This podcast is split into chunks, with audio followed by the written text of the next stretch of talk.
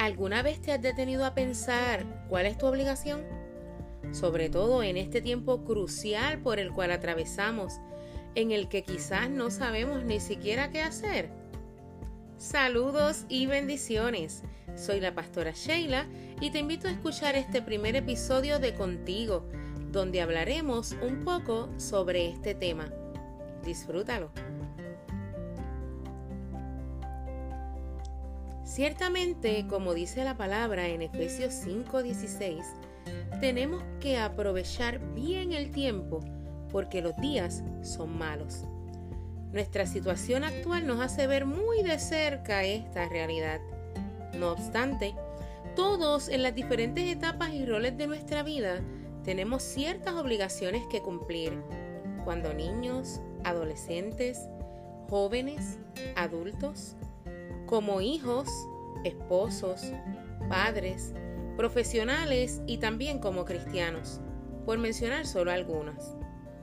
Estas implican el recoger nuestro cuarto, los estudios, mantener la casa en orden, trabajar, cuidar a los hijos, obedecer y honrar a nuestros padres, cumplir con nuestros deberes cristianos y pudiéramos continuar mencionando muchas otras cosas más que entran dentro de nuestras obligaciones.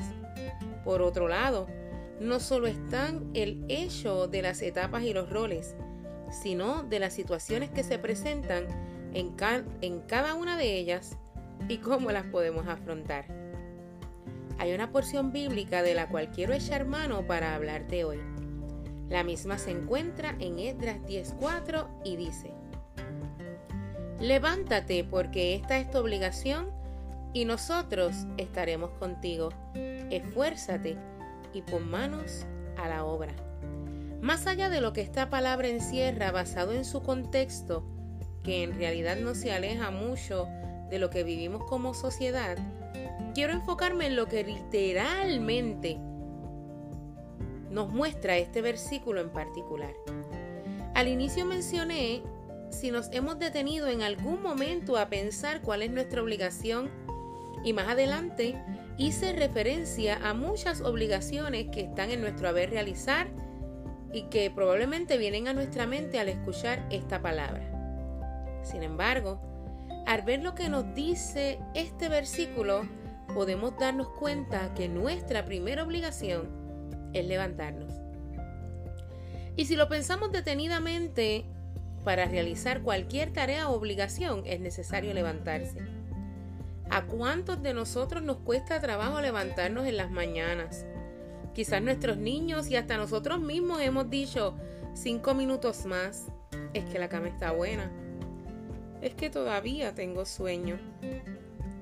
Pero es necesario hacerlo, levantarse para poder cumplir con las obligaciones. De hecho, en la porción bíblica que utilicé al inicio de Efesios 5, en el versículo 14 dice, despiértate tú que duermes, y levántate de los muertos y te alumbrará Jehová. Qué hermosa esta palabra. Nos dice que al cumplir con nuestras obligaciones, nos alumbrará el Señor nuestro Dios.